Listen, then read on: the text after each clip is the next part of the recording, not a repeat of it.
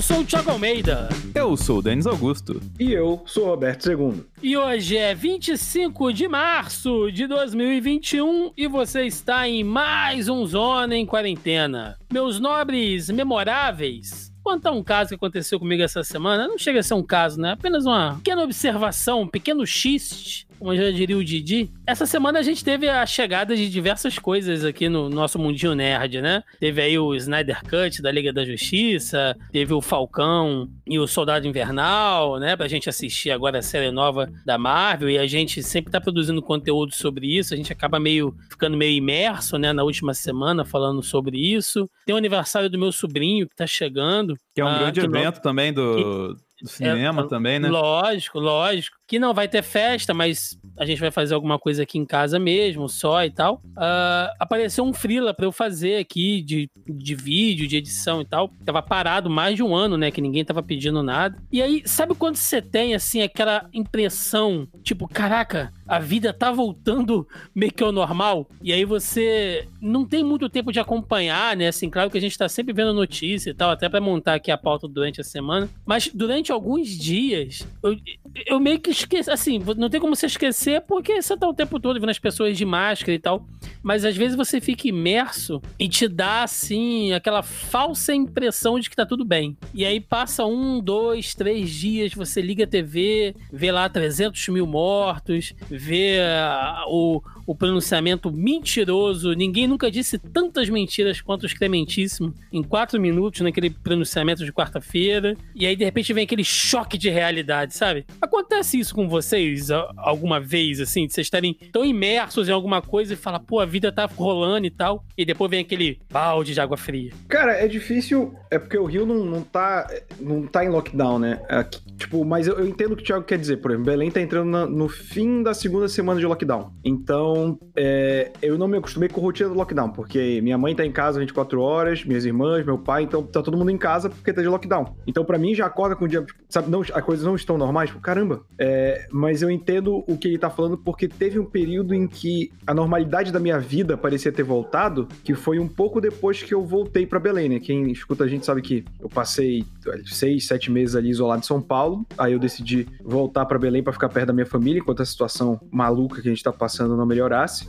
E ali, um pouco depois de eu ter voltado, aí se acostuma a dormir no, no meu quarto antigo de novo e tal. Houve um período de normalidade, sabe? Você tá até e... cogitando voltar, né, cara? Sim, sim. E aí o mundo vem te lembrar, né? Isso que o Thiago falou. É um pronunciamento do Bolsonaro, é um recorde de vítima, é alguém próximo. Hoje em dia, por exemplo, o que seria esse choque de realidade que o, o Thiago falou é um vizinho meu morreu de Covid hoje. Pô, que merda, é, hein, cara? Pô, cara, foda, tipo, é, é foda porque se, se, tipo, eu fui pegar alguma coisa, acho que foi receber carteiro, coisa assim, e eu vi aglomeração, aglomeração assim, tipo, as pessoas que moram na casa, umas cinco pessoas, chorando na frente. A gente sabia que ele tava internado, sabe? E aí é esse choque de realidade que vem. Né? Então, é, eu entendo plenamente o que o Thiago tá falando, assim. Cara, é, eu às vezes tem, acontece, porque assim, é, tava até conversando com o Roberto agora há pouco, que semana a gente até relatou alguns dias aqui, isso não vai entrar na pauta, por isso que eu posso adiantar, que uh, tinha questão da onda roxa em Minas, menos no, na minha cidade, onde o prefeito bateu o pé e não quis fazer onda roxa, né? Fez a. Ele chama verde, né? Arrumaram o incrível nome de onda verde pro, pro, pros parâmetros que ele arrumou pra cidade. Aí hoje ele tava dando uma declaração assim, putaço, primeiramente, utilizando a, a, a pegada bolsonarista de, de fazer política, com o governador Zema por conta do, de ter indiciado a cidade pelo fato de não ter adotado a onda roxa, mas transformando a tal da onda verde praticamente numa onda roxa. Então, assim, aqui, eu sempre falo, né, tem um desligamento muito grande dessas coisas. A galera, tipo, tá cagando. Eu moro num lugar onde é próximo da, da região de barzinhos da cidade e, e, cara, é sempre lotado. Então, tipo, você fala, cara, será que só eu que tô maluco? Será que só eu que tô viajando na parada aqui deveria estar tá curtindo o negócio? Aí, tipo, casos assim me fazem lembrar que não, cara. É, dá uma desligada porque as pessoas tentam desligar, as pessoas tentaram forçar uma desligada. Mas, cara, na hora que o filho chora, mãe não vê, cara, vai ter, vai ter que fechar, vai ter que seguir a regra do jogo, cara. Pois é, cara, é esses, essas coisas assim que ah, vão acontecendo, a gente não sei lá, é, é, é, muita coisa às vezes acontecendo e eu olho essa galera que resolve. A gente já conversou sobre isso aqui várias vezes, foi inclusive tema de bloco de debate aqui. O Roberto né, falou bastante sobre isso também, da posição dele. Essa galera que resolve meio que viver imersa, é, que resolve se alienar, né? É, de, de, de pura e espontânea força de vontade, né? De não ter que se envolver em nada, de, de forçar uma normalidade.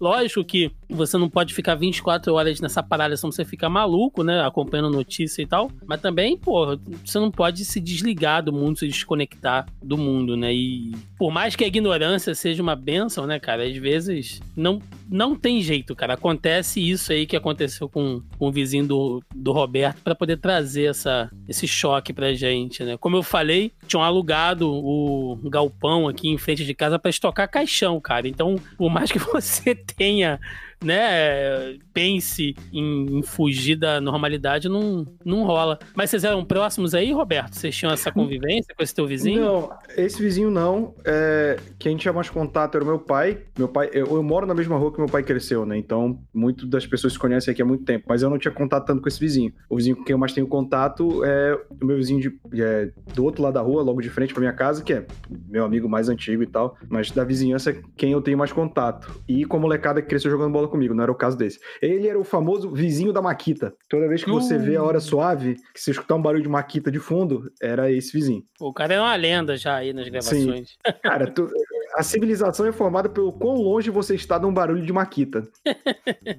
Exatamente. Mas é isso, meus amigos, é isso. É, às vezes a gente quer entrar num, na, na, ignorância do esquecimento, mas não vai rolar, não. A cabeça falha, muita coisa acontecendo, é muito estresse, a memória já não dá para confiar. Inclusive, se a gente continuar assim nesse ritmo, antes dos 60, a gente tá usando andador e fralda geriátrica porque a saúde tá indo pro cacete. Mas não se preocupem não, porque a única coisa que a gente não esquece é toda semana pera, o nosso... Pera, pera, pera, pera, pera, Eu gostaria só de alertar ao caro ouvinte, antes do Thiago fazer o gancho dele, que escute esse programa até o final, porque você vai ver reações muito interessantes dos nossos membros da bancada sobre a caneca. Então aguarde até o finalzinho que eu vou mostrar e vocês vão ouvir a reação que eles vão ter ao ver pela primeira vez algumas artes. Pode a ir, Thiago. Senaca. É a Senaca.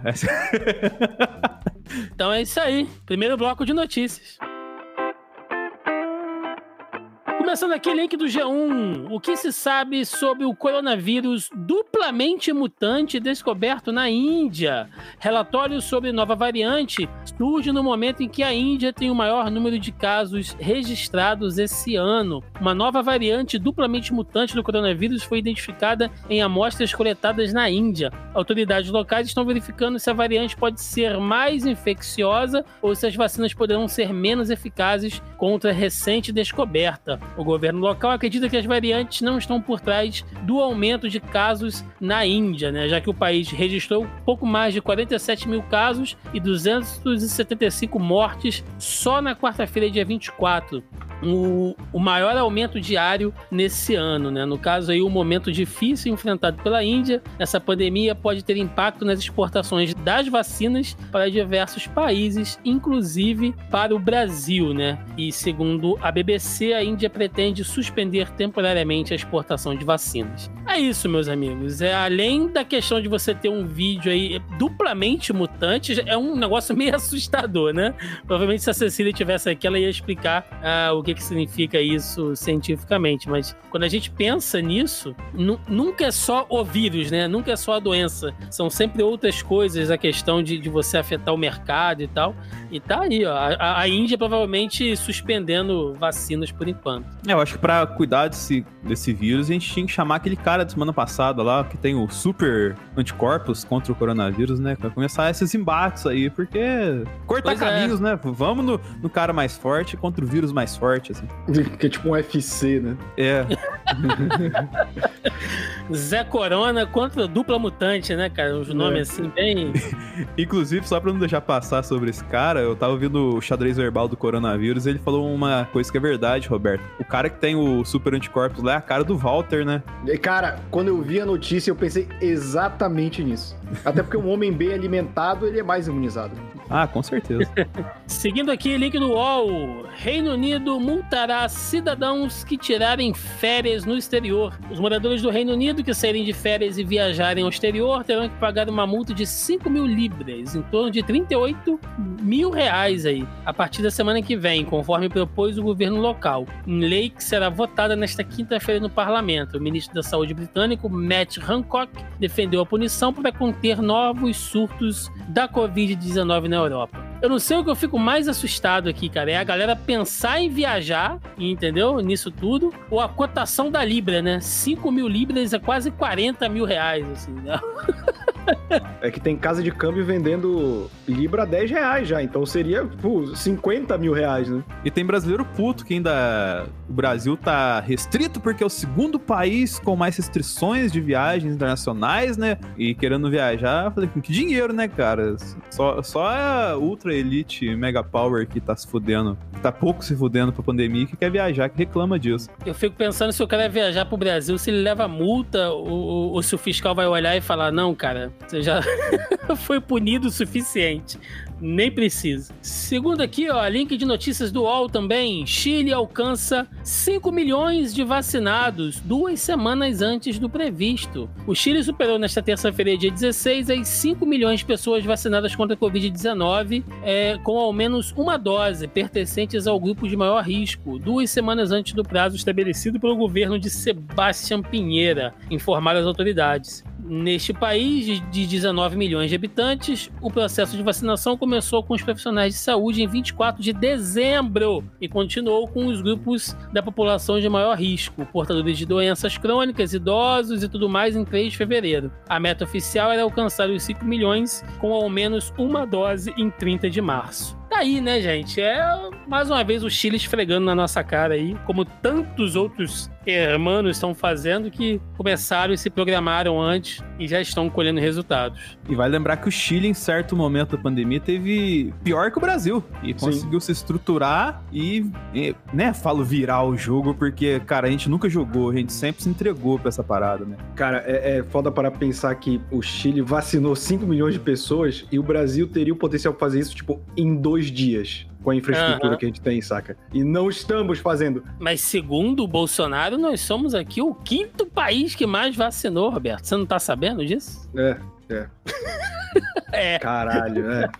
Nossa, filho da puta, né? Não, da hora que assim, pra, pra você calcular a vacinação, você é o quinto melhor país. Agora, pra calcular mortes, você fala, não, tem que entender que o país é dimensões continentais e tem vários, bra- vários países dentro do Brasil, tá ok? Aí vale, né? Seguindo aqui, ainda no UOL, Cuba começará a imunização em massa contra a Covid com sua própria vacina em junho. Cuba planeja iniciar a imunização em massa de sua população contra a Covid-19 em 19 de junho, com sua própria vacina, a primeira concebida e desenvolvida na América Latina, informou ontem o Ministério da Saúde cubano. O governo também prevê que 6 milhões de cubanos sejam vacinados até agosto em um país de 11,2 milhões de habitantes. É isso, meus amigos. Aí, ó, quando falarem assim, vai pra Cuba, agora pelo menos lá você tá vacinado. Então, a galera indo pra Cuba também, né, Roberto? Vacinar aí, Tem, que a gente tem. ano passado. Aliás, é uma brincadeira que a gente tem aqui em casa que meu pai fala: Porra, eu queria ser vacinado pela Soberana. Ele acha o nome muito maneiro de, de vacina. E é, é, é maneiro mesmo, né? Vacina Soberana 2. Porra, Cuba tá anos à frente, né, cara? É, o que mostra também que Cuba tá utilizando os apelidos que ela dava pras jogadoras de vôlei em outras coisas também, né? Vacina. Sim, eu queria da pessoa que, que a gente tinha trauma disso, aí pensa, Cuba deles! Aí vem a, a vacina assim no braço, a gente, ai, que delícia. Se eu fosse jornalista, minha manchete seria: Cuba lançando vacina hoje. Pô, imagina assim que. que beleza. Ainda no É. UOL, laboratórios apontam dificuldade para cumprir prazos de entrega de vacinas. Dirigentes de laboratórios que produzem vacinas contra a Covid-19 manifestaram entraves para o cronograma de entregas no ritmo anunciado pelo Ministério da Saúde. Representantes dessas, dessas empresas foram ouvidos em sessão do Senado na terça-feira, dia 23. A vacinação é apontada por especialistas como a única forma de conter o avanço da Covid-19 no país e reduzir a necessidade de isolamento social. O presidente da Fiocruz, né, a presidente, Nízia Trindade Lima, apresentou um, um cronograma que prevê a entrega de 100,4 milhões de doses do imunizante Oxford AstraZeneca até julho, com 3,961 milhões neste mês de março. O presidente do Senado, Rodrigo Pacheco, questionou a dirigente da instituição, afirmando que o prazo apresentado pelo Ministério da Saúde apresentava quantidades diferentes mês a mês. Mas nós falamos aqui, enquanto o Pazuzu ainda era mi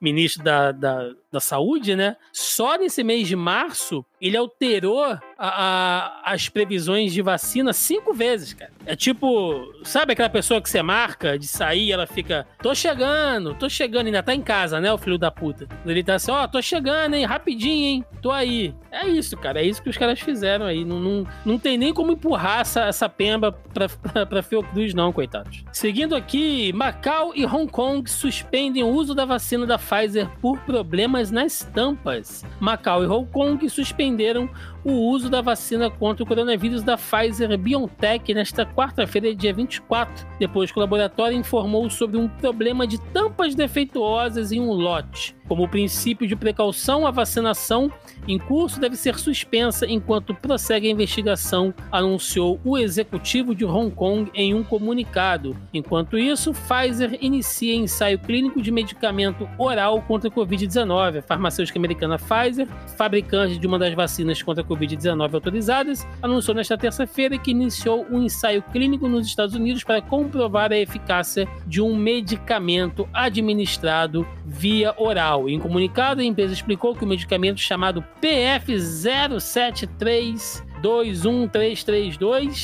demonstrou em estudos in vitro ser um potente inibidor de proteases com atividade antiviral contra o vírus do corona. Então é isso aí, ó. a Pfizer desenvolvendo uma vacina que pode legitimar o uso do Zé Gotinha, aquele humanista, né? Porque por enquanto humanista.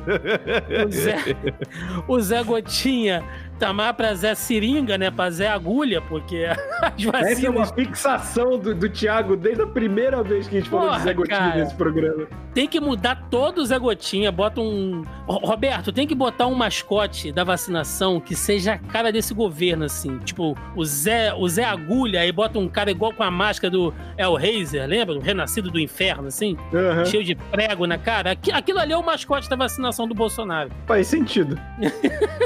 é um pesadelo, né? Porra, total, né? É, talvez e assim aí... o pessoal, a ala bolsonarista vacine, né?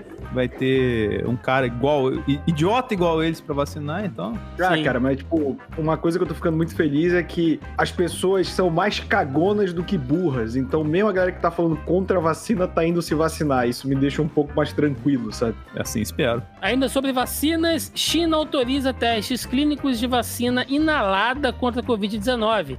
As autoridades chinesas autorizaram os testes clínicos de uma vacina contra o coronavírus que é inalada, desenvolvida pelo laboratório CanSino Biologics e pelo Instituto de Biotecnologia de Pequim, anunciou a empresa em um comunicado divulgado nesta terça-feira. Até o momento, cinco vacinas, todas elas produzidas localmente, receberam na China uma autorização com condições ou para uso emergencial, mas nenhuma é administrada por via respiratória. Meu irmão, é vacina oral, é vacina injetável, os caras querem botar uma inalável. Daqui a pouco tem até supositório. Denis, você usaria um supositório anti-Covid? Olha, cara, a gente tá chegando em situações que não tem muito o questionar.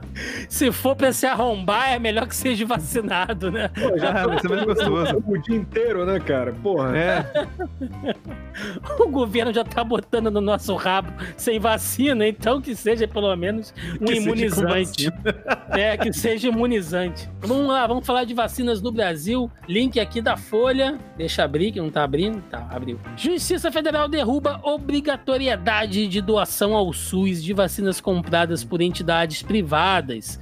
O juiz aceitou a argumentação de sindicatos de São Paulo e Minas Gerais e de Associação de Turismo sobre violação do direito fundamental à saúde. A Justiça Federal em Brasília considerou inconstitucional a lei aprovada pelo Congresso que obriga a doação do Sistema Único de Saúde de 100% de vacinas contra a Covid-19 compradas por empresas ou outras instituições, enquanto todos os grupos considerados prioritários não forem vacinados. A decisão não é definitiva e ainda cabe recurso. Roberto II, essa notícia é para você comentar aí sobre Cara, a posição do capital. Essa pedra a gente já tava cantando, né? Desde que isso tava transitando ali para ser aprovado. Gente, empresa privada nunca visa o bem coletivo. Nunca. Nunca, nunca. Não, não, cai nessa porra desse conto de Elon Musk querendo que o ser humano vá para Marte. Primeiro vai tomar no cu, Elon O- Musk. Primeiro, e outra coisa, Roberto, é, interrompendo rapidinho, é, a Tesla lá essa semana, semana, semana não, 15 dias atrás, falou, o Elon Musk falando, vamos todo mundo trabalhar, que aqui não tem Covid não. 400 casos de Covid nas empresas dele, cara, numa paulada só, velho. É um arrombado, cara. E, e, tipo assim, da feita que você tem a compra por empresas privadas, e quem acompanha a gente aqui sabe que eu sou contra porque você dilui uma grande compra em pequenas compras, e aí se você vai aprovar, eu acho que você tem que fazer isso pelo Estado, né? Pelo, pelos estados, melhor dizendo, porque os estados têm mais poder de compra que grupos privados, por maior que seja esse grupo privado, para comprar vacina. E aí você libera pro grupo privado, você cria mais micro compradores, e no final das contas, cara, quando foi aprovado, eles brigaram para não ter essa obrigação de doar por SUS. Isso foi tudo pensado, sabe? É, é- é- Sou até redundante ter que falar isso, mas você não tem que esperar nada da empresa privada. A empresa privada só vai pensar nela, entendeu? E que fique marcado o nome dessas empresas que compraram, para ser cobrado mais tarde. É para ser taxado triplo. Era para lembrar, para quando esse cara fosse lá pro Albert Einstein, que tá com o negócio cheio lá, o TI, para lembrar, manda lá pro SUS agora, né? Na hora de comprar vacina, que só o dele, né? Mas não vai acontecer. Eu falo, gente, não confie na iniciativa privada. E eu não falo isso como piada, como personagem. A iniciativa privada é legal, porra, a Amazon entrega o meu livro é, em dia, até mais rápido, beleza. Mas daí achar que a Amazon tem que comprar os correios, sabe? Porra, outro assunto, cara. Então, quando o assunto é o bem comunitário, o bem maior, não cabe à empresa privada decidir. É uma decisão do governo. E eu vou sempre repetir isso, inclusive para quem votou no Partido Novo. Você quer ser vacinado, amigo, por empresa? Vai pra Cuba. E só me permite aqui um pequeno. Tá. Opa, que delícia! É... Deixa, JP, deixa aí. Seguindo aqui, seguindo aqui, gente, o Brasil me obriga a beber, pelo amor de Deus. Seguindo aqui, link de notícias do UOL. Estudo em Serrana aponta que vacina tem adesão de quase 90% da população. O Instituto Butantan começou na semana passada o segundo ciclo de imunização em Serrana, cidade que tem recebido uma vacinação em massa. O grupo verde, também denominado Cluster, primeiro dos quatro, foi vacinado de quarta-feira e domingo. A adesão chegou a 89,8% da população. Parabéns aí à população, né? E a gestão de Serrana aí por, por ser um exemplo, cara. Porque tem muita cidade, principalmente no interior, que a galera não tá vacinando por desinformação ou por falta de estrutura ainda. Então, temos aí que pelo menos apontar alguém que tá mandando bem. Ah, e a Serrana, que a gente sempre citou aqui, é a cidade lá que tá sendo totalmente imunizada pra servir como teste, né? Pra tanto no âmbito nacional quanto internacional. E assim, é legal, né? Eu tava comentando até com o Roberto em off aqui, a galera, quando chegando a vacina, não tá pagando de maluco, né, Roberto? A galera tá se vacinando, né? Sim, isso é muito importante, cara. E estudos como esse, a gente vem acompanhando esse estudo de Serrana também antes dele ser posto em prática. Então é, é legal ver que não foi, não caiu tudo por terra, né? De fato, a gente está tendo um avanço nesse estudo e que bons frutos possam ser tirados desse exemplo para analisar como controlar o Covid. Exato. Fiocruz entregará menos doses da vacina contra a Covid-19 em abril. A Fundação Oswaldo Cruz anunciou hoje, dia 23, que vai entregar 18,8 milhões de doses da vacina Oxford AstraZeneca para o Programa Nacional de Imunização do Ministério da Saúde em abril. Serão 11,2 milhões de doses a menos da previsão inicial, que era uma entrega de 30 milhões de doses no próximo mês. Segundo a fundação, por tratar-se de uma nova tecnologia e da complexidade de implantação da produção da vacina de Covid-19, o cronograma de entregas do Instituto de, Tec de Tecnologia em Imuniobiológicos foi afetado. Inicialmente estava prevista a produção de um milhão de doses por dia em abril. Então, assim, cara, mostra como é que tanto a Fiocruz como o Butantan estão no limite, né? Essa galera deve estar trabalhando num ritmo industrial louco e ainda assim não vai suprir todas as metas, né? Verdade seja dita, assim. E felizmente, felizmente, nós temos ainda é, duas instituições que produzem isso, cara. Imagina se a gente ficasse à mercê só de importação, aí já aí era desgraça total. É, não foi hoje que a Cecília. Não foi ontem, né? Que ela marcou a gente no, numa notícia que eu chegar aí. Ela tava comentando na notícia que ela tava é, lidando com mais de 20. 20 variantes do coronavírus, né, cara? E ela não trabalha, acho que, diretamente com isso, mas, cara, tá, todo mundo que pode se envolver tá se envolvendo, né, Thiago? Aí, galera, tá trabalhando a milão. Saúde reduz em 10 milhões a previsão de entrega de doses da vacina para abril. O novo cronograma de entrega de vacinas contra a Covid-19, divulgado hoje pelo Ministério da Saúde, apresenta uma redução no número de doses previstas para o mês de abril, das 57,1 milhões anunciadas na semana passada pelo então ministro Eduardo Pazuzu. A previsão agora de 47,2 milhões sejam entregues. Só para reforçar aí o que a gente já falou anteriormente. É, seguindo aqui, link do G1. Brasil atinge 300 mil mortos por Covid-19, um dia após recorde de mais de 3 mil vidas perdidas em 24 horas. 300 mil é o tamanho da tragédia brasileira em um ano de pandemia da Covid-19 alto ritmo de contágio, recordes nas mortes diárias, sistema de saúde colapsando e lenta vacinação dão perspectiva pessimista diante da triste marca. Governadores e prefeitos anunciam medidas mais duras de restrição, mas falta direcionamento nacional para mudar os números. E aí, quem quiser checar, entra no link né, que a gente deixa aí na postagem do nosso programa para ver ali os detalhes da sua região, do seu estado como andam os números. É isso, gente. Chegamos a 300 mil. Uh, e o Bolsonaro é um homem que realmente se excede, assim, no, no nas suas metas, né? Em uma determinada entrevista, ele disse que no Brasil tinha que matar pelo menos 30 mil aí, né, para fazer uma revolução. Ele já bateu 10 vezes esse, esse número. Então acho que para ele a gente tá no caminho certo. Cara, é assustador quando a gente para pra pensar, né? Porque é muito fácil colocar 300 e depois 3 zeros do lado, né? É, mas quando a gente para pensar, 300 mil, cara,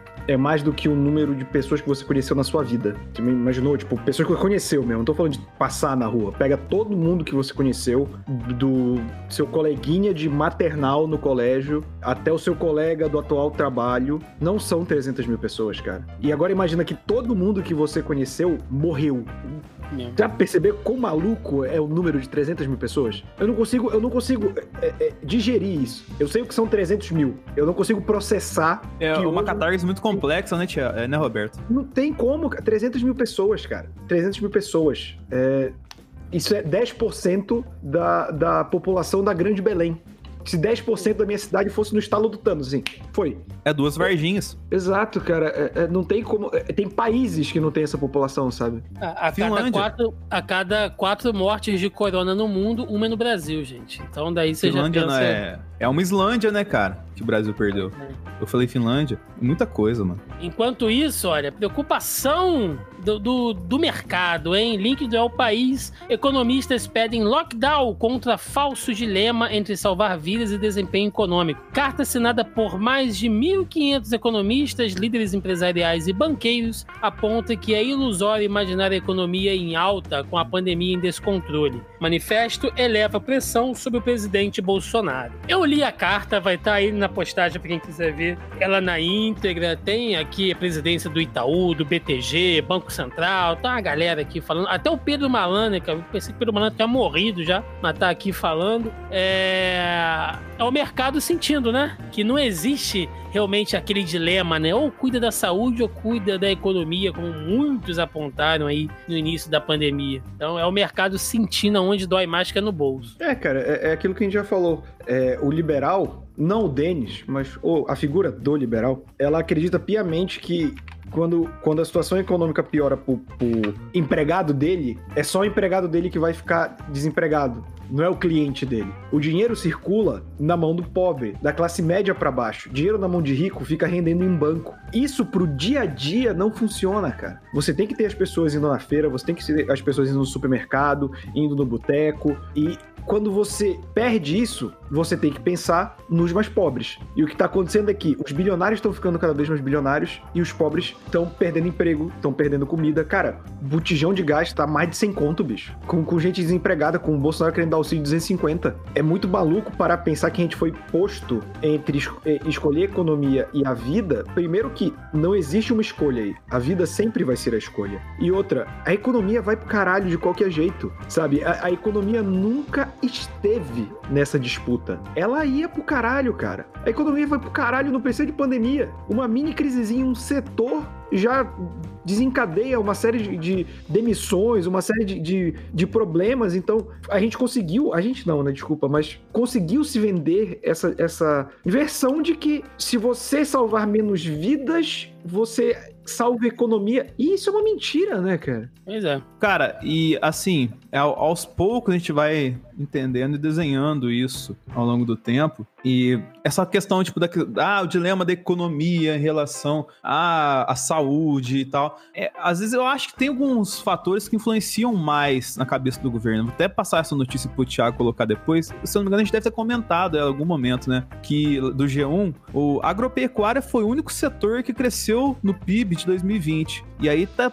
tem vários fatores explicando tal assim, né? Safra recorde de grão, investimento de produtor, o clima ultra favorável, uma demanda aquecida e tal. Então, assim, é, às vezes, cara, é muito triste de pensar nisso se for verdade, mas considerando o governo que a gente tem, pode ser muito verdade. A questão econômica poderia ter se resumido apenas ao agro, a uma pressão do, da bancada ruralista, ou então de pessoas influentes do agro no governo, lá no, no gabinete do ódio, construindo uma teoria de que ah, o agro não pode parar porque o agro tá bem e tal. Então, assim, é muito foda, cara, que a gente tá passando o que tá passando, muito provavelmente por culpa de cinco, seis pessoas, assim, que tem muito poder e muita influência, cara. Denis, basta lembrar que algumas edições atrás a gente deu uma notícia aqui que o Brasil é um dos maiores produtores de vacina do mundo, só que de gado. E nem é Sim. piada, hein? Tô falando sério. Mas olha só, para você ver como é que é a percepção, né, que a Vivemos um eterno WandaVision aqui no Brasil quando se diz sobre a percepção de, de números, né, por esse governo. Temos dois links aqui que mostram isso, ó, do G1. Após recorde de morte por Covid, Ministério da Saúde altera critérios de confirmação dos óbitos. Nesta terça-feira, dia 23, dia em que o Brasil bateu novamente o recorde de mortes por Covid-19, o Ministério da Saúde alterou a ficha dos pacientes no sistema de informação de vigilância epidemiológica da gripe. A informação é de técnicos responsáveis por preencher diariamente as atualizações sobre novos óbitos causados pela doença. A mudança chegou a impactar o número de mortes por Covid-19 já divulgados por alguns estados nessa quarta-feira. Na tarde inclusive, né, desse mesmo dia. No entanto, o Ministério atendeu ao pedido de representantes de conselhos da saúde e voltou atrás nas mudanças nas fichas. E enquanto isso, em outro link, não sou maquiador, sou médico, diz ministro sobre alterações no sistema sobre morte por Covid. O ministro da Saúde, Marcelo Queiroga, que ainda carece de um apelido neste podcast, disse nessa quarta-feira que não determinou mudanças no preenchimento, no preenchimento das fichas, implementadas na terça-feira, a inclusão de novos campos com dados obrigatórios sobre os pacientes fez com que a contagem de mortes ficasse comprometida em estados como São Paulo, Mato Grosso do Sul e Santa Catarina. Não sou maquiador, sou médico. Minha função não é maquiagem, é salvar vidas. Precisamos construir um ambiente novo. Vamos soltar uma nota a respeito do fato, disse Queiroga. Os caras tentaram, né? Vamos jogar aqui, vamos dar uma mudada aqui nessa ficha, né? Se ninguém falar nada, passou. Se falar alguma coisa, a gente gente volta, né? É assim que funciona. É, cara, e, e como vocês sabem, eu tenho o hábito masoquista de ficar vendo comentário. E, cara, quantidade de comentário. É, tem que fazer isso mesmo. Tem gente que tá morrendo de AVC e tá no laudo como se fosse Covid, não sei o quê. E, cara, a quantidade de gente que eu não é nem bote. Tem gente defendendo isso. E eu, eu, acho, eu acho legal pessoas que são melhores que eu, que elas ainda tentam debater. Eu já passei desse ponto. Eu quero falar, cara, mas se a pessoa teve um AVC e ela teve sintomas de Covid, você coloca como causa provável Covid, porque o Covid causa AVC. É comum isso. E aí você estuda a causa pra ver o que foi. Aí o cara, não, é um absurdo, não sei o quê. Tá, então se o cara tomou um tiro e aí, quando ele morrer, você fala que não foi por disparo de arma de fogo, você fala só que foi hemorragia, você tá sendo omisso. E é isso, né, cara? É, é tipo, a galera quer dizer, não, ele teve Covid, pô, mas esse ataque cardíaco aí mesmo, ele sendo, tendo 24 anos, sendo perfeitamente saudável, não tem nada a ver, morreu de ataque cardíaco, não foi o Covid, não. Ah, cara, pelo amor de Deus, né? Roberto, você deu um péssimo exemplo, porque pra essa galera não é a arma que mata, é o homem. A arma Quem mata é, quem mata é Deus. É quem mata é Deus. Eu posso te matar com um lápis, entendeu? Então o problema não é a arma. Eu posso te matar com um tijolo. Eu, eu adoro esses argumentos dessa galera armamentista, cara. Puta que pariu. Outro dia eu tava conversando com um cara, aí ele falou: Não, por exemplo, se você tem marmita na sua bolsa e você tem lá um, uma faca e um, e, um, e um garfo, você pode me matar. Então, se o cara tem uma marmita ou se o cara tem uma arma de fogo, é a mesma coisa. Eu falei, tá certo. Mas Você consegue comer com uma arma, filha da puta? Você consegue pegar o feijão com a pistola? Não, É, né? não, Então, eu, eu acho do caralho. Consegue cara, matar cara a fome, faz, né? Ele faz esse. A única a única coisa que mata é a fome, hein? Puta que pariu, né, mano? Porra, Denis, aí não, cara. Nossa, Pô, não, se fuder, mano. Isso é um malabarismo fudido, é porque quando a faca não tem. A arma tem muitas outras funções além de atirar nas pessoas, né, filho da É. O tijolo mata igual. Se eu te der uma tijolada na cabeça, eu te mato igual uma arma. É, faz uma parede de espingarda, então, pra eu ver. Não, mas se você respirar água, ela inunda o seu pulmão e você morre afogado. Então você vai dizer que a água não é uma arma também. Puta que pariu. Link da BBC: Coronavírus. Chefe de UTIs ligam kit Covid a maior risco de morte no Brasil. É, defendido pelo presidente Jair Bolsonaro como estratégia de combate ao coronavírus, o chamado kit Covid, ou tratamento precoce, na verdade, contribui para aumentar o número de mortes de pacientes graves, disseram a BBC News Brasil, diretores de unidades de terapia intensiva de hospitais de referência. Gente, isso aqui é, eu aconselho vocês lerem, né? Toda essa, essa matéria, ela fala sobre efeitos colaterais em pacientes graves, questão de arritmia, delírios, problema renal. Ah, teve gente, inclusive, essa semana que fez, teve hospital que fez nebulização com cloroquina e pessoas morreram após isso. Não foi testado ainda se por conta disso, porém, houve esse registro e é loucura, bicho, é loucura. E aí depois o cara me fala que nunca receitou, nunca prescreveu. Cara, ah, cansado, sabia? Todos nós, meu amigo. Cansa, né, cara? Cansa. Nessas horas a gente entende um pouco quem se aliena, né? Porque cansa pra caralho. Vamos lá, falar de política? Senador Major Olímpio morre após complicações de Covid-19. O senador Major Olímpio, do PSL de São Paulo, 58 anos, morreu no Hospital São Camilo, em São Paulo. Ele estava internado desde o início de março devido a complicações do novo coronavírus. A informação foi confirmada pelo perfil oficial do político. Tá aí, né? Major Olímpio, que foi um dos apoiadores do presidente, né, para ele se eleger, mas logo depois rachou e aí passou a ser uma, uma voz no Senado é, bem de oposição ao presidente. Major Olímpio, que era contra o lockdown, porém sempre foi a favor da vacina, né? Ah, e aí com ele já são três senadores mortos aí, né, que Quatro. faleceram por Covid. Quatro? Quatro. Então já são quatro aí que faleceram por Covid. Lembrando que o Senado todo é grupo de risco, né, meu amigo? Sim, só tem velho naquela porra. É grupo de risco por coronavírus, né? Mas, É. mas, assim, o Major Olímpio é uma pessoa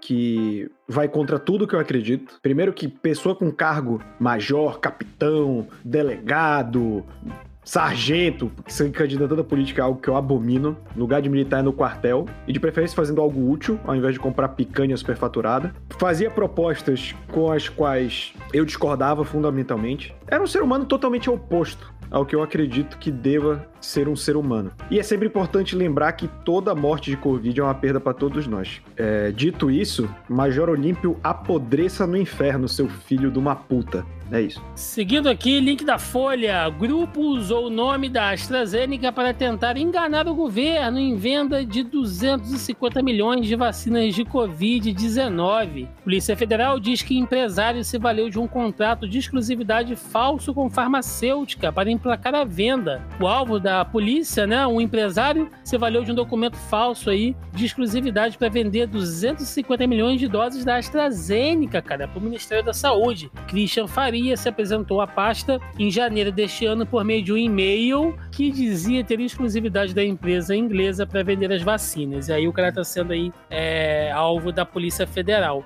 Duas coisas me assustam. Uma, um arrombado fazer um negócio. Cara, mano, você quer roubar, você quer ser corrupto? Tá, tá bom. Já é uma merda isso.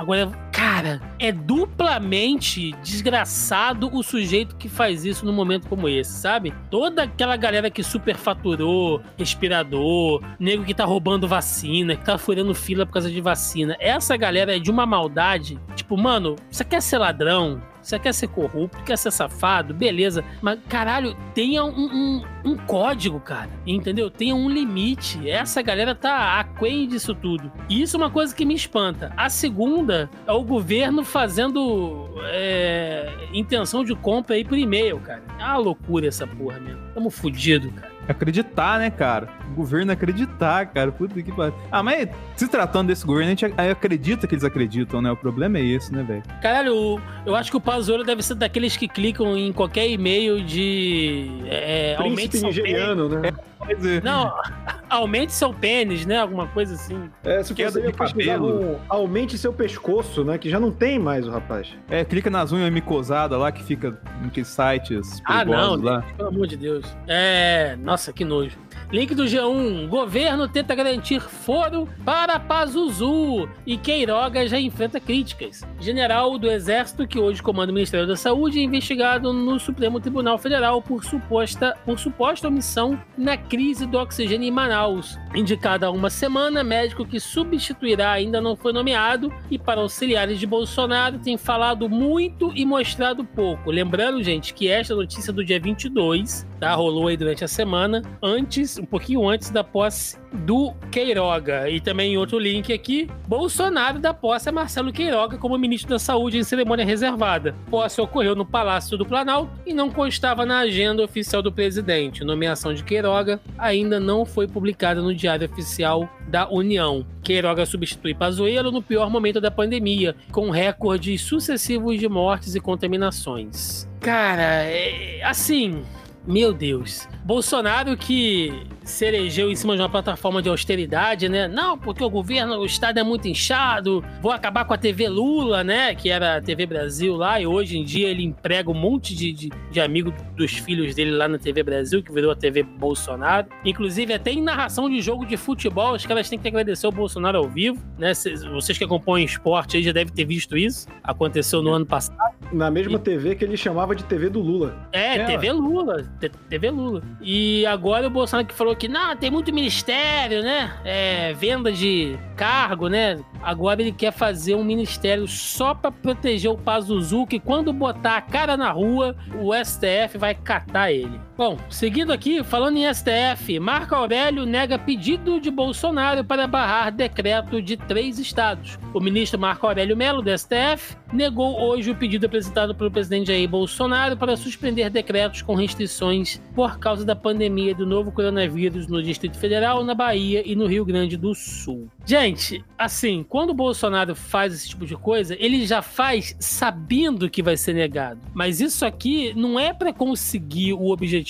Isso aqui é só para conseguir a manchete. Para depois isso aqui rolar nos grupos de Zap Zap, tipo, olha, o presidente tentou deixar a gente trabalhar, mas o STF malvadão está na ditadura e não quer deixar o povo sair às ruas. É assim que funciona. Exatamente. Vamos aqui para notícias ainda caóticas. Bolsonaristas impedem passagem de van com oxigênio em Goiás. Uma equipe de um hospital em Bela Vista de Goiás, na região metropolitana de Goiânia, passou por momentos de apreensão na última segunda-feira, dia 15. Isso porque o estoque de oxigênio da unidade de saúde estava no fim, faltando apenas 8 minutos para acabar. Em meio à tensão, a van que levava cilindros de gás para repor o estoque do hospital estava presa em um protesto de apoiadores do presidente Jair Bolsonaro. Do outro lado, autoridades veem aglomeração como tentativa de Bolsonaro de inviabilizar o pacto contra a Covid-19. Autoridades do, leg do Legislativo e do Judiciário receberam com preocupação o gesto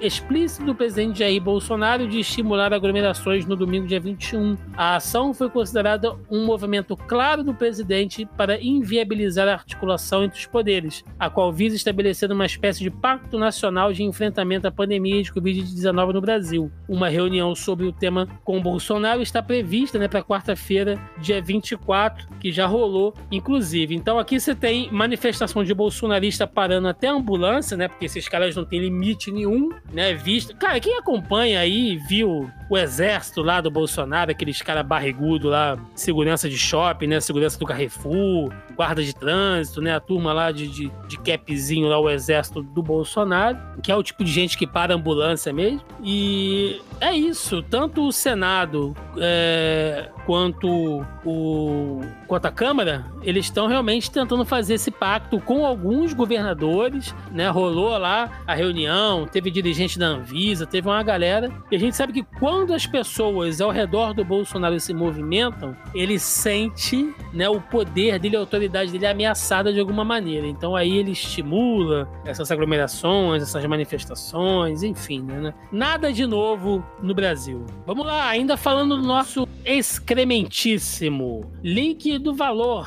Caso contra Bolsonaro passa a ser oficialmente estudado no Tribunal de Haia. O esforço de entidades brasileiras de direitos humanos por um julgamento do presidente Jair Bolsonaro no Tribunal Penal Internacional avançou um degrau. Em comunicado oficial remetido na última segunda-feira, o escritório da Procuradoria do TPI informou que um caso envolvendo Bolsonaro está formalmente sob avaliação preliminar da jurisdição. Significa que não foi arquivado de plano, como ocorreu em casos anteriores envolvendo Bolsonaro, que agora passa a ser estudado para que se avalie a adequação de seu trâmite no âmbito do Tribunal aí Penal Internacional. E também após um ano de pandemia, o Bolsonaro anuncia comitê anti-Covid com autoridade. Após um ano desde a eclosão do novo coronavírus no Brasil, o presidente Jair Bolsonaro anunciou hoje a criação de um comitê junto aos poderes legislativos e judiciários, governadores, ministros de estados e outras autoridades para implementar medidas de combate à pandemia, que é exatamente o que a gente citou nas notícias passadas. É, que o Bolsonaro está sendo jurado aí, né, que a galera tem mandado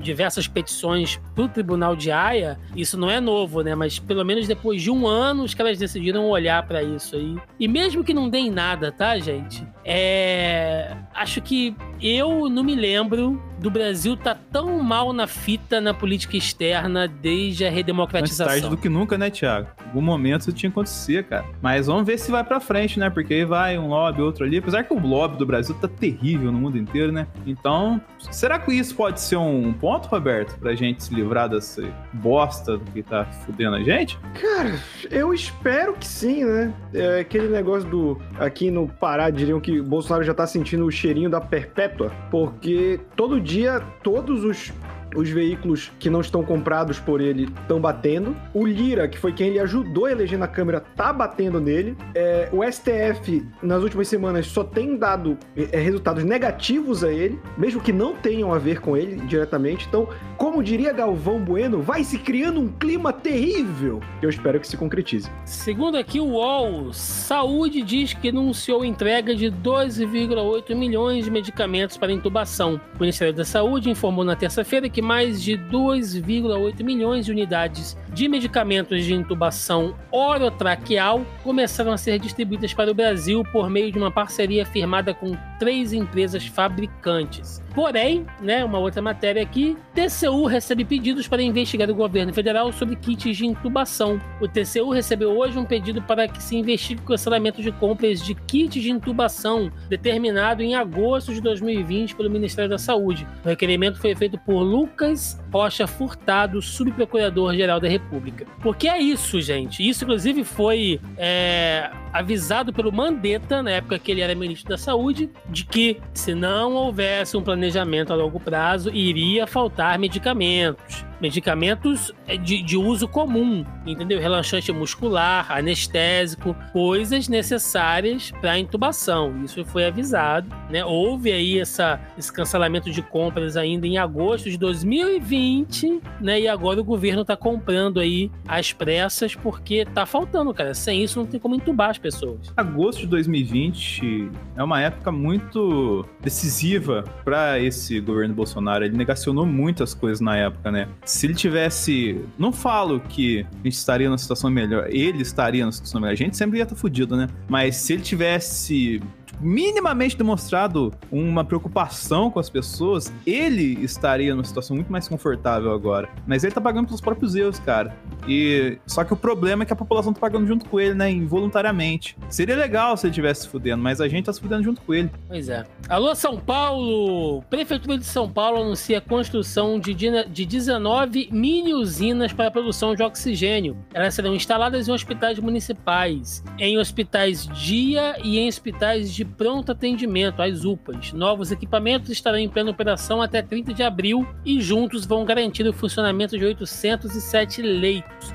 Em contrapartida, São Paulo bate recorde ao registrar 1.021 novas mortes por Covid-19 em um único dia. Daí São Paulo seguindo como epicentro no Brasil do coronavírus, né, cara? Não é à toa, é a nossa maior metrópole aqui, uma das maiores da América Latina e a coisa tá realmente muito triste por lá. São Paulo tá zoado, mas Brasília também. Oxigênio que vazou de carreta poderia atender 16 mil pacientes, segundo o dono do transporte. Carga ia para o Distrito Federal. Uma carreta que transportava 16 mil metros cúbicos de oxigênio tombou na Serra de Petrópolis na manhã desta segunda-feira, dia 22. A carga atenderia hospitais particulares do Distrito Federal, um prejuízo estimado em 180 mil reais. Pandemia de Covid no Distrito Federal se agrava com corpos no chão de hospital e convocação de dentistas. Distrito Federal enfrenta um dos piores momentos da pandemia. São 415 pessoas aguardando na fila para leitos de UTI. O quadro fez com que o governo convocasse dentistas para atender pacientes com Covid-19, como aponta uma circular assinada pelo secretário adjunto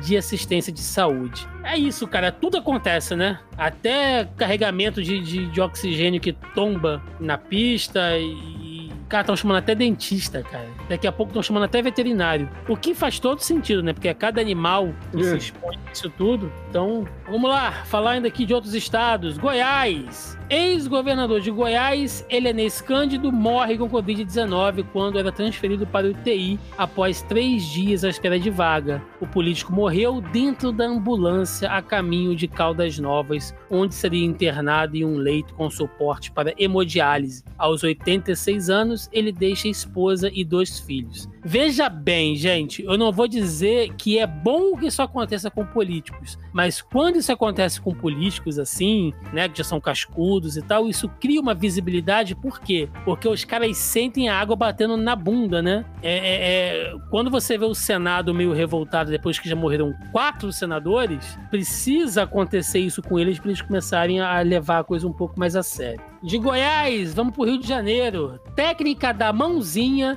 criada por enfermeira para dar conforto a pacientes com Covid, viraliza. Foi um momento de desespero. Sem conseguir medir a saturação de um paciente, Lidiane Mello colocou duas luvas com água quente na mão do interno. A, a ideia melhorou a circulação sanguínea e trouxe calma a quem se sente sozinho em um leito de UTI. Cara, é uma foto triste, assim, porque são duas luvas amarradas, assim, duas luvas cheias com água morna, né? E elas são amarradas pelas pontas dos, dos dedos, fazendo tipo uma conchinha, e é encaixada na mão da pessoa que tá lá sozinha no leito da UTI, porque quem vai pra UTI perde o contato total, né? Não pode ser visitado, não pode ter nada disso. E a pessoa morre sozinha, cara. É assim, estão fazendo Cara, é você fazer uma prótese de uma mão para confortar as pessoas. Caseiro, em forma de gambiarra, assim. É, é muito impactante para mim ver um negócio desse, cara. É, é, é terrível, assim.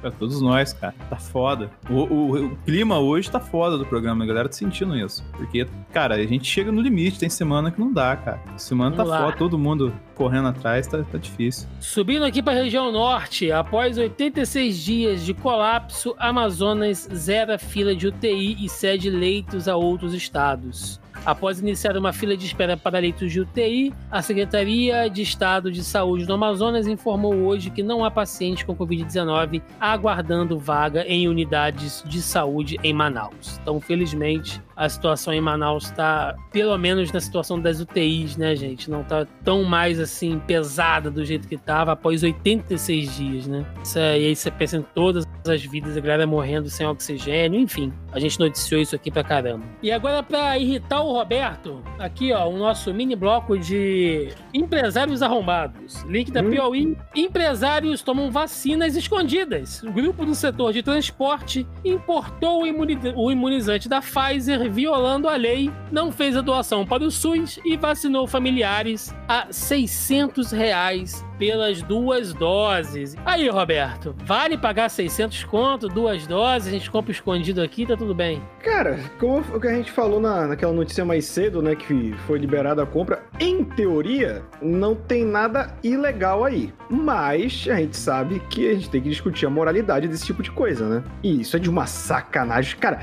tem filmagem disso, tem criança, sendo que esses dias, pra, ter noção como é, é, é uma parada tão maluca, ainda tá saindo estudo estudo de como isso se comporta em pessoas com menos de 17 anos, justamente porque elas vão ser as últimas a serem vacinadas, porque tem que dar prioridade para outros grupos. E esses malucos estão levando filho, tipo, criança para vacinar, sabe? Pois é. Mas o que é sacanagem mesmo, Roberto, é isso aqui, ó. Jovem posta ensaio seminu em parque estadual durante lockdown em Belém. O ensaio fotográfico de um jovem seminu dentro do parque estadual do Utinga, em Belém, viralizou nas redes sociais. A polêmica não é só pelo tema, mas pelo fato de o parque estar fechado em razão do decreto estadual que estabeleceu o lockdown na região metropolitana da capital paraense desde o dia 15 de março. O título do ensaio, postado ontem na rede social dele, é Abuso. Nele, o jovem aparece só de camisa e de costas, o que gerou muitos comentários nas redes sociais. Aí, ó, Roberto, o cara pagando bom dia em Belém durante o lockdown.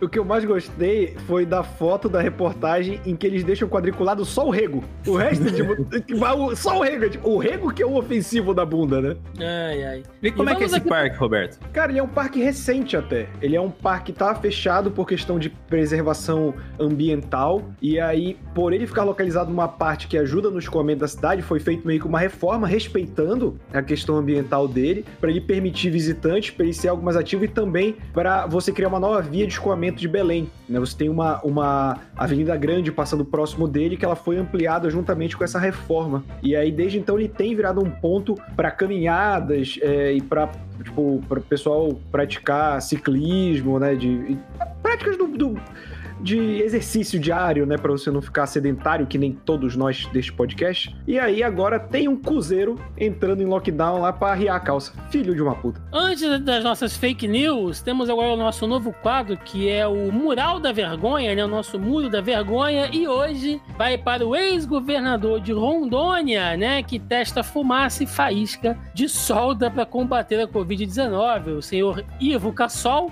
já apelidado de Ivo Cassolda, ex-governador governador de Rondônia.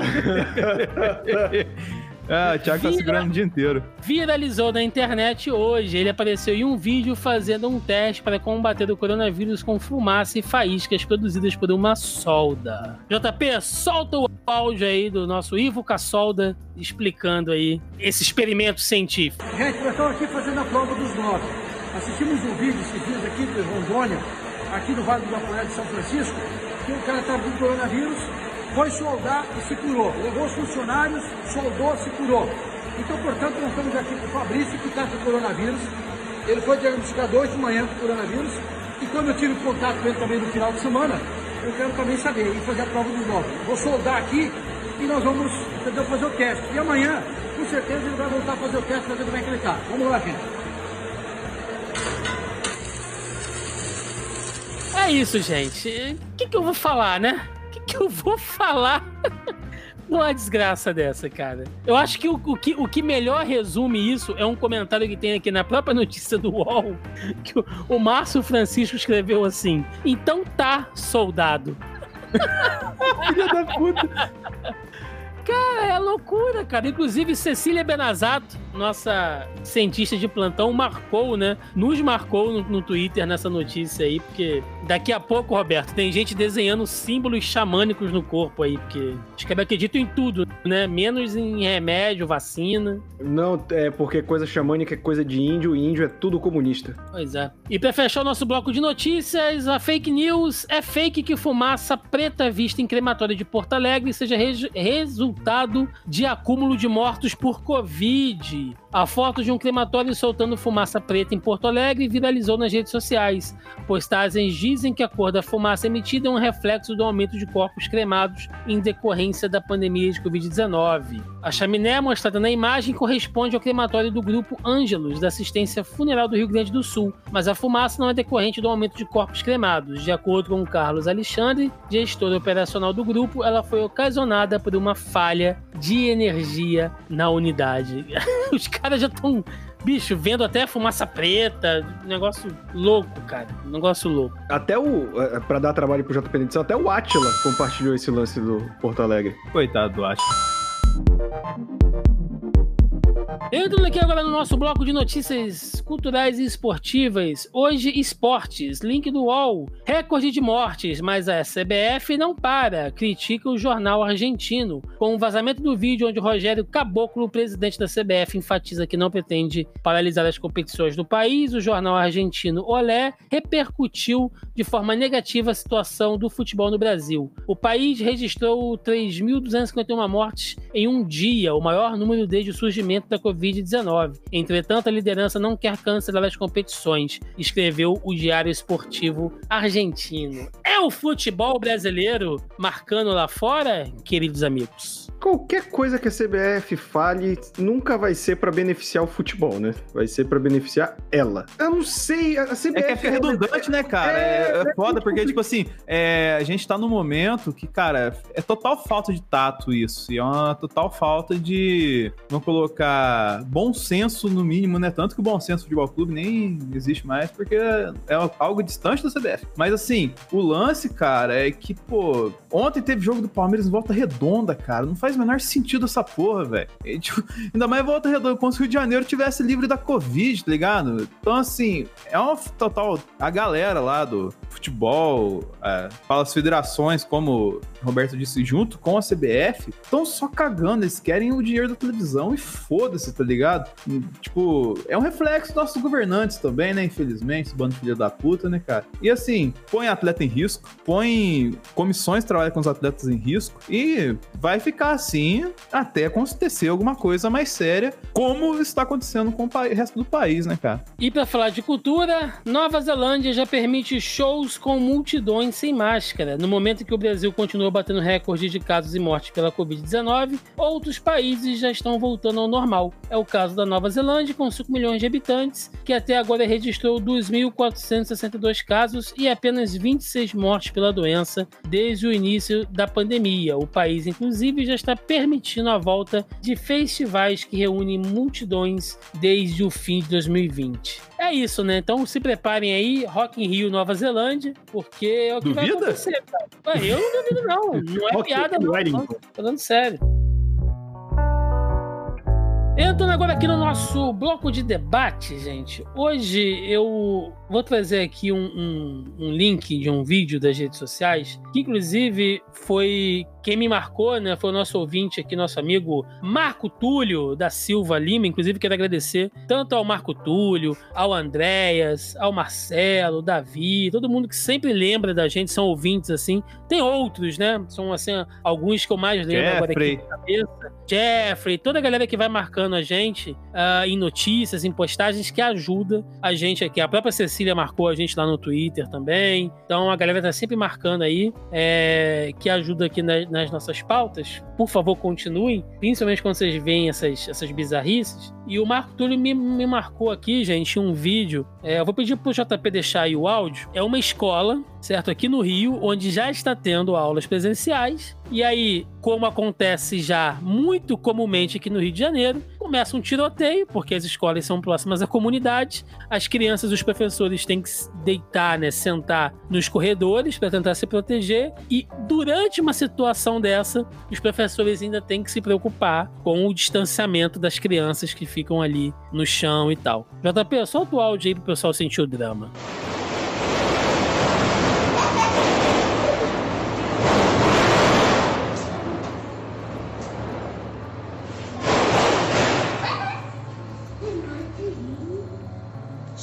Não tem graça. É muito perigoso o que está acontecendo. Vamos chegar para cá. Por favor, não é para ficar juntinho por causa do coronavírus e também não é para ficar em pé. Ali, chega ali pro outro lado, por favor. Infelizmente, a gente tem que ficar nessas condições. Sentados no corredor da escola, tendo que manter a distância e ao mesmo tempo se proteger dos tiros que estão constantes todas as tardes aqui na Rua que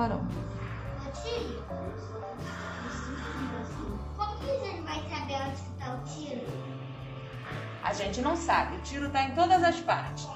Ora tá aqui pertinho, ora tá se distanciando. E aí, meus amigos, é... a reflexão não é nem um debate, não. É uma reflexão, porque eu acho que não tem nem o que debater em relação a isso. Esse tipo de coisa acontece, né? E aí a gente fica pensando assim, porque eu sempre ouço muito alguns colunistas, jornalistas e tal, falando, ah, porque a pandemia derrubou as barreiras, né, entre as classes sociais, hoje tanto o pobre quanto o rico sofre de maneira igual e tal, mas não é verdade, né? A gente sabe disso. Por mais que até os hospitais de elite estejam cheios, quando você pensa na situação do pobre que não pode fazer isolamento social, que pega a condução cheia, né? Que o cara, ah, o, o- o filho da classe média alta que tem internet em casa, que tem dois laptops à disposição, computador PC gamer, que pode estudar, pode fazer curso, pode fazer prova, enquanto o pobre em casa às vezes tem um celular com internet para a família inteira, né? E aí a criança quer estudar, fica travando, é uma merda, né? E aí vai para esse tipo de coisa. É...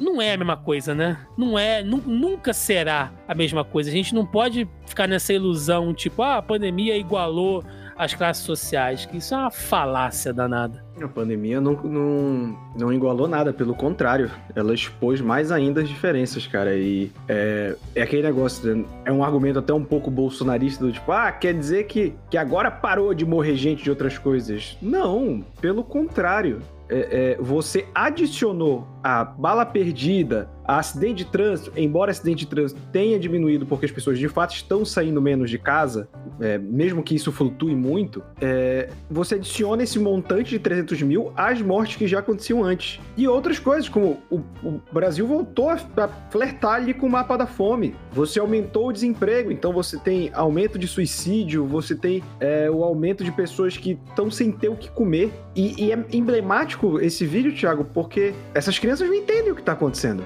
Vindo, né, cara? É, tipo, el- elas podem saber que elas têm que ficar ali porque a professora, porque a tia mandou e tal. E elas podem já saber por conta da rotina delas o que é um, um tiroteio, o que é uma bala perdida, o que é muito triste também. Mas elas não são capazes de compreender o que tá acontecendo. E, e isso é muito triste. Uma criança não, não deveria estar passando por isso, assim, sabe? A criança tem que crescer num, num lar protegido, num ambiente em que ela que ela não passe, sabe? Tipo, é, é- é óbvio que é um pouco poliana, mas é, é, é- é um dos. Eu sou uma pessoa muito contra pessoas se reproduzirem, por exemplo, porque eu acho que já tem gente demais no mundo e eu não gosto de criança, mas vem muito também de, de entender que a criança, cara, ela é um- uma folha em branco que qualquer coisinha vai ficar escrito ali a caneta pra sempre. E não tem corretivo em cima, não tem nada, entendeu? Então, pode ser que uma criança passe por isso e vai ficar de boa. Pode ser uma criança que não consiga dormir direito de noite por escutar barulho de tiro. E não sei, eu realmente não sei. É, é muito triste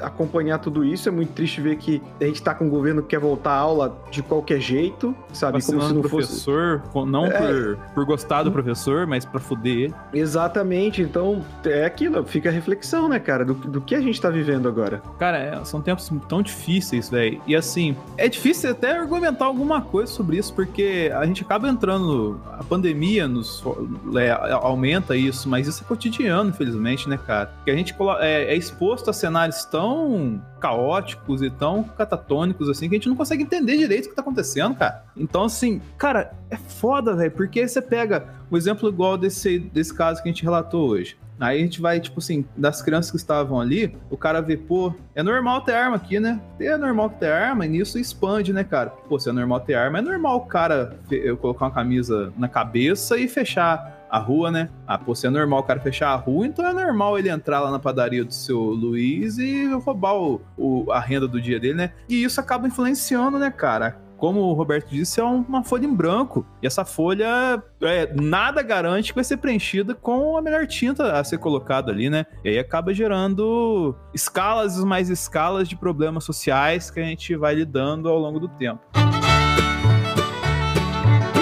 chegamos aqui ao final do nosso Zona em Quarentena dessa semana. E como sempre, a gente fecha com uma notícia bizarra, engraçada, estranha. De engraçado não tem nada, mas, gente. Se liga, link do G1, Rio, ah, meu Rio de Janeiro, tem Trem Fest, com aglomeração, funk e bebida em trem da Supervia. Achei a solução, galera, era assim que partia uma das convocações para uma espécie de Trem Fest, um baile funk realizado na sexta-feira, dia 19, em um trem da Supervia no ramal Japeri e que desrespeitava todas as normas sanitárias recomendadas em tempos de pandemia. O evento começou às 19 horas, saiu da plataforma 8 da Central do Brasil e contou com DJs, aparelhagem de som, muita bebida alcoólica e quase nenhum passageiro de máscara. A divulgação foi feita pelas redes sociais e prometia muito funk antigo no Trem Fest. O trem escolhido deixou a Central do Brasil por volta de 8h15. Em vídeos compartilhados em redes sociais é possível ver muita,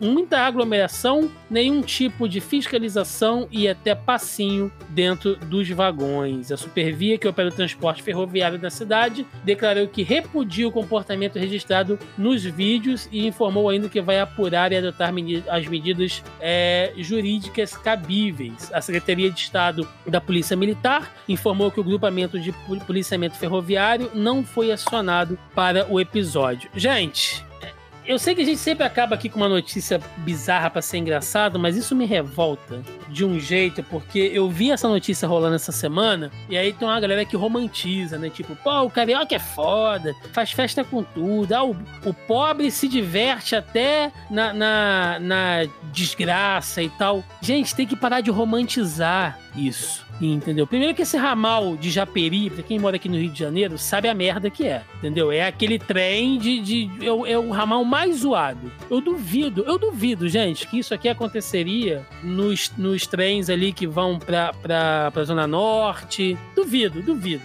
Japeri já fica saindo aqui da Baixada já, entendeu? Então, são os trens mais zoados, com o serviço mais zoado, e aí os caras aproveitam pra fazer esse tipo de coisa. Entendeu? Isso aqui não tem nada de engraçado, isso não tem nada de divertido. Essas pessoas, além de estarem se expondo, elas estão expondo outras pessoas, funcionários. É... Não é engraçado, cara. Essa galera posta se divertindo assim, isso é, isso é criminoso. E você sabe o que é o pior? Sabe o que é o pior? A gente acabou de falar aqui das desigualdades e tal. Quem mora em Japeri e trabalha no centro do Rio pega pelo menos uma hora e meia de trem todos os dias, entendeu? Às vezes é um porteiro, é uma atendente de loja, que não é vergonha nenhuma, claro que não, mas são pessoas que, que precisam trabalhar, não podem parar e se expõem a esse tipo de coisa. Isso, isso me revolta, cara, de uma maneira assim.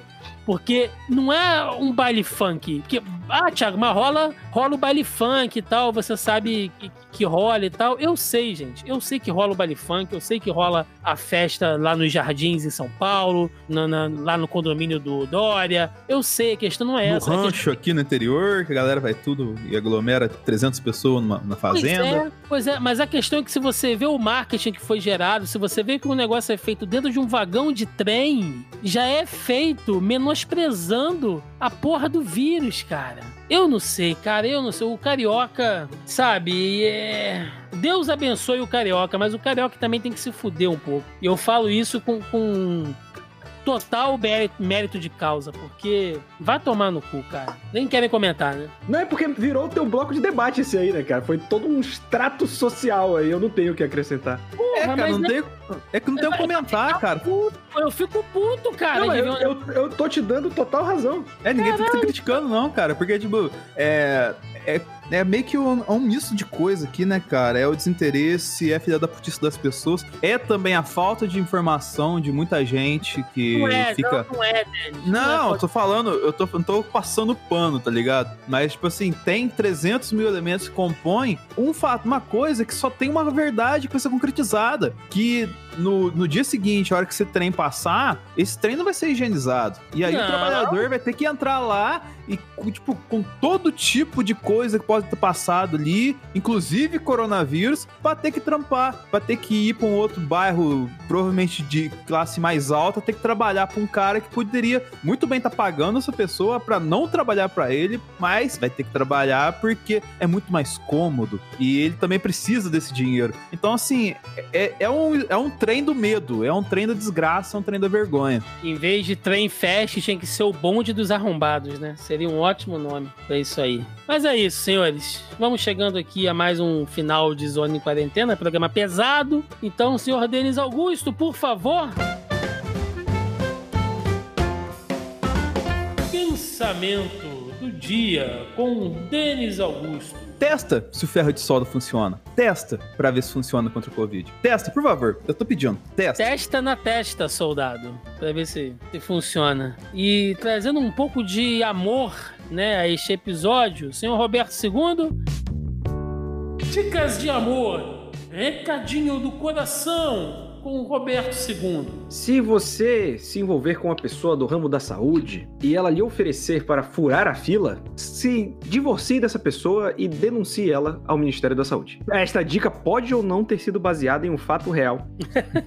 Hoje em dia, se a morena te chamar pra uma furada, né, Roberto, você tem que avaliar se o tipo, né? Hoje em dia, Sim, é que nem uma senhora que foi tomar vacina aqui em Belém e levou uma plaquinha égua da picada gostosa.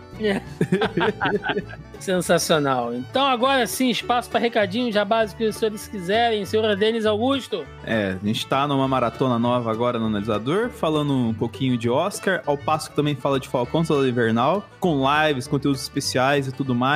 Tá tudo saindo lá pra você em youtube.com/barra Vader. Conteúdo fresco na medida do possível pra vocês. Senhor Roberto II. Pra quem gostou de me ouvir falando besteira aqui, eu também falo besteira lá no youtube.com barra A Hora Suave, que tem análise de quadrinho, de série, de filme, de videogame, de tudo mais que você imaginar. Análise de Falcão e Soldado Invernal com a enciclopédia viva dos quadrinhos. Tem entrevistas com quadrinistas internacionais e muito conteúdo pra quem é nerd, que nem a gente. Então pode ir lá. Bom, e antes de fechar esse episódio, como a gente faz toda semana, aquele momento onde temos que agradecer aqui e louvar nossos amigos e parceiros da Audio Heroes, audioheroes.com.br, essa galera que nos ajuda, que colabora com a gente, nossos parceiros que tratam da edição deste programete. Então, então se você está ouvindo aí também quer algum serviço de edição, vinhetas, locução, produção, logo, publicação e consultoria na área de podcasts, entre em contato com a galera da Audio Heroes, audioheroes.com.br. Entra lá, faz a consultoria, pede orçamento. Eu tenho certeza que os caras vão te atender aí com maior amor e maior carinho. E o cupom? E o cupom? Não podemos deixar este episódio, né? Fechar este episódio que está igual um trem desgovernado, né? Sem um maquinista, um condutor, ou seja lá como é que se chama isso. É, mas temos aqui senhor JP Moraes, né? Que é o homem que nos conduz toda semana. Então, essa semana é hashtag JP a vapor, já que o JP é a locomotiva que impulsiona aqui, que nos carrega toda semana aqui. E, e, afinal de contas, todos nós estamos no bonde do JP, né? É, estamos todos engatados no, no JP. Ai, que Ele é o nosso tigrão. Se ele é a locomotiva, estamos engatados nele enquanto ele vai fazendo fumaça.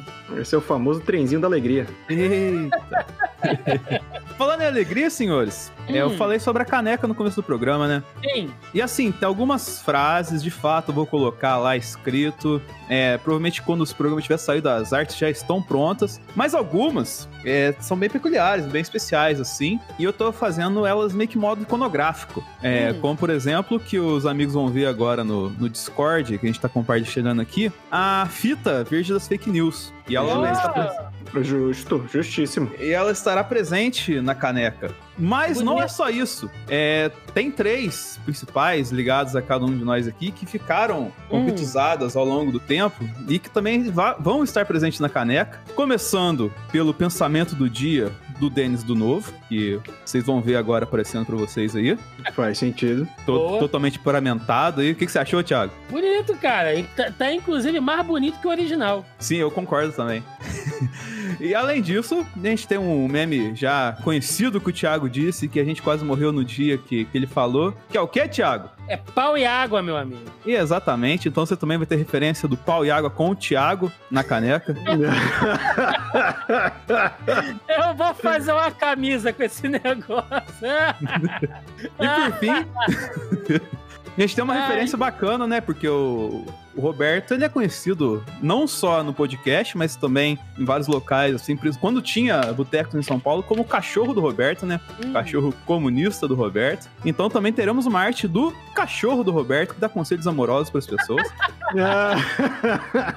cachorro? Cachorro, que? Que cachorro que? Então, você ouviu a reação dos nossos caros colegas aqui. E elas estarão presentes na caneca, que provavelmente, quando os programas sair, já estará a arte para vocês. Então, como é que faz pra galera adquirir uma caneca com essas artes aí, Thiago? Vai estar tá o link aí, a gente vai disponibilizar um link do Shopee, pra quem quiser comprar as canecas, adquirir a caneca comemorativa de um ano de podcast. Né, eu vou deixar as informações lá no post bonitinho. E a galera pode pedir pelo Shopee, que é o melhor frete, gente. Frete grátis. Então é para facilitar todo mundo aí e colocar num valor bem acessível. Isso aí. Muito bom, gente. Parabéns, parabéns. Eu vou. Depois você me manda essa arte do pau e água aí em alta que eu vou fazer uma camisa. o foda é que eu tenho que ampliar ela, mas tá, mas tá tranquilo. Te, te, vira, te vira. E, esse problema é teu, não é meu. Mas é isso, meus amigos. Então, recadinhos de sempre. Você encontra o Zona em Quarentena nos principais agregadores e aplicativos de podcast. Estamos também no Spotify e no Deezer, além aqui da casa no zonae.com.br onde você encontra listado bonitinho todos os links de notícias, acontecimentos e fatos marcantes que listamos aqui toda semana. Entra lá e confira. Além disso, você encontra o Zona E também nas principais redes sociais: Facebook, Instagram, YouTube e Twitter. É isso, gente. Ficamos por aqui e até o próximo Zona em Quarentena. Valeu!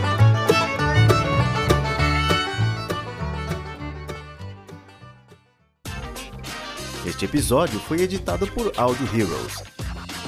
Saiba mais em audioheroes.com.br.